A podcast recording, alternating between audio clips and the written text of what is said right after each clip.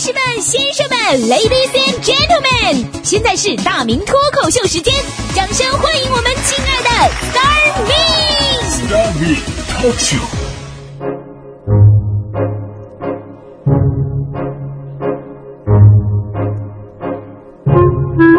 欢迎各位来到今天的大明脱口秀，我是大明。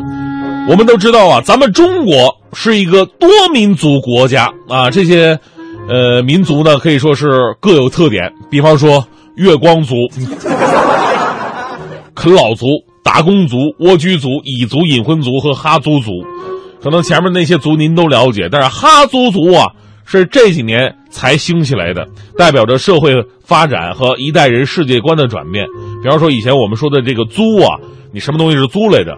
给人感觉哟，你这人呢太穷酸了，不体面。但是现在对于哈族族来说，租是他们乐在其中的一种生活方式。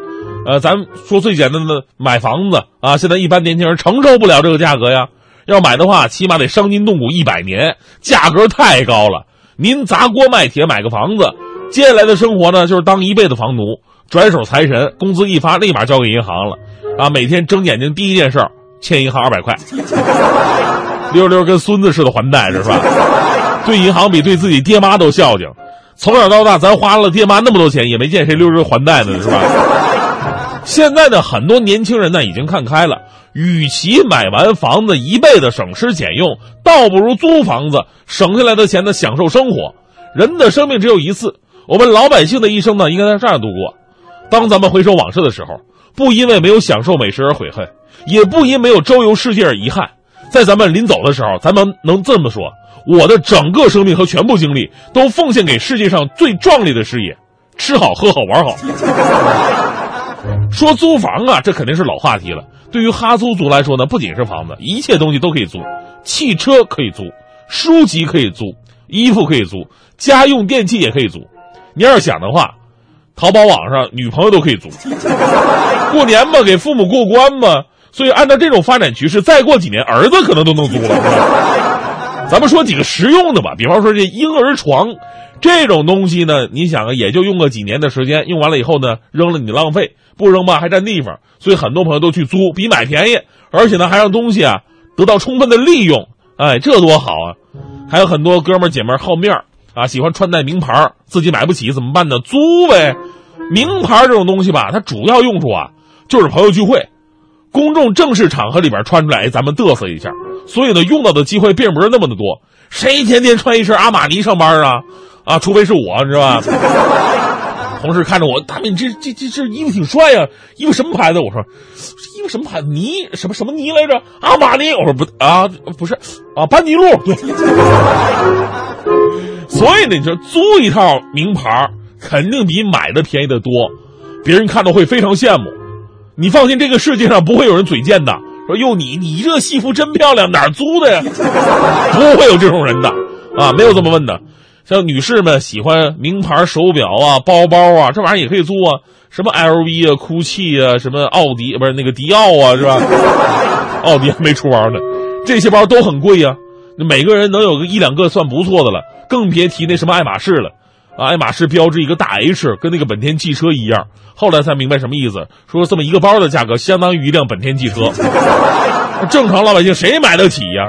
买不起，但是咱们可以租，咱们也可以用得到。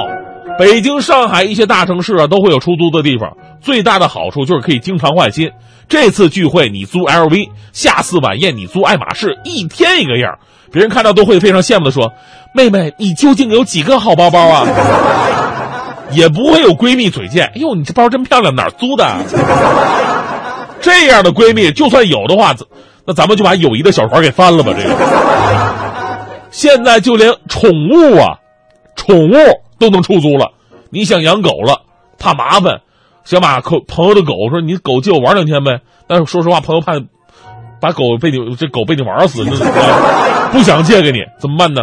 宠物出租，交点押金，每天固定一些费用。这些宠物啊，你就可以随便挑选了，猫、狗、兔子、猪、蜥蜴、蜘蛛、蛇，可爱的、变态的、稀奇古怪的，只要你敢养，人家就敢租。玩死了还不用偿，不用偿命是吧？不伤感情，赔钱就行了。除此之外呢，那些烧钱的电子产品、居家用品，这玩意都能出租。其实我们应该换一个观念，就租啊，并不是因为买不起，而是懂得四个字叫做分享经济。在国外呢，出租市场已经达到了一个非常成熟的地步了。不仅仅是房子和车租赁起来非常的实惠，而且手续极其简便，但是诚信度人家也特别高哈。就说手机出租呢，都已经渐渐成为风气。去年苹果的秋季发布会率先推出了手机升级计划，什么意思呢？就是普通消费者啊，你可以先挑选一部新的手机，然后呢按月支付一定的租赁费用，十二个月之后，你们可以通过同样的方式升级到一部新的手机，而这种方式呢。像奔驰啊、宝马、奥迪啊、雷克萨斯等豪华汽车厂商呢，也正在采取这样的方式，就是让那些原本买不起豪车的人呢，都能开上豪车。其实咱们没有必要说，哟，你这人呢太好面了哈，没实力还要装大款。其实我想啊，人呢都是来到世界上走这么一回，都想感受一下什么好，什么不好。问题就是我们的世界观能否转变，市场能否完善合理。分享经济的观念呢，在国外早就流行开来了，而这两年在中国，分享经济也开始生根发芽。专车就是最简单的案例。分享不仅仅能够节省，还可以环保，最重要的就是能让我们每个人都成为主人。在分享的世界里，所有的东西都可以是我的，但最终呢，他们还是属于世界的。因为我们强哥徐强啊，就是一个非常有分享经济头脑的人。那天强哥就跟我说：“说大明我要租房子。”我纳闷儿，我说强哥，你不是在北京跟媳妇儿有自己的房子吗？啊，有自己房子你还怎么你还租啊？强哥我说了，嗨，别提了。那天我媳妇儿特别高兴，抓着我的手就说：“说强子，我有个好消息，我告诉你，过段时间呢，咱们家就成为三口之家了。”我一听，哎呀，恭喜强哥，这嫂子这是有喜了呀！哎呀。啊，你是准备三口之家租个大点房子是不是？强哥说，当时我也特别开心呢，我我高兴的眼泪都掉下来了。结果这时候我媳妇跟我说：“老公，看到你这个样子，我真的很高兴。没想到你这么喜欢我妈妈。你妈妈？你不用着急，晚两天我妈才搬过来呢。以后咱们仨呀一起住。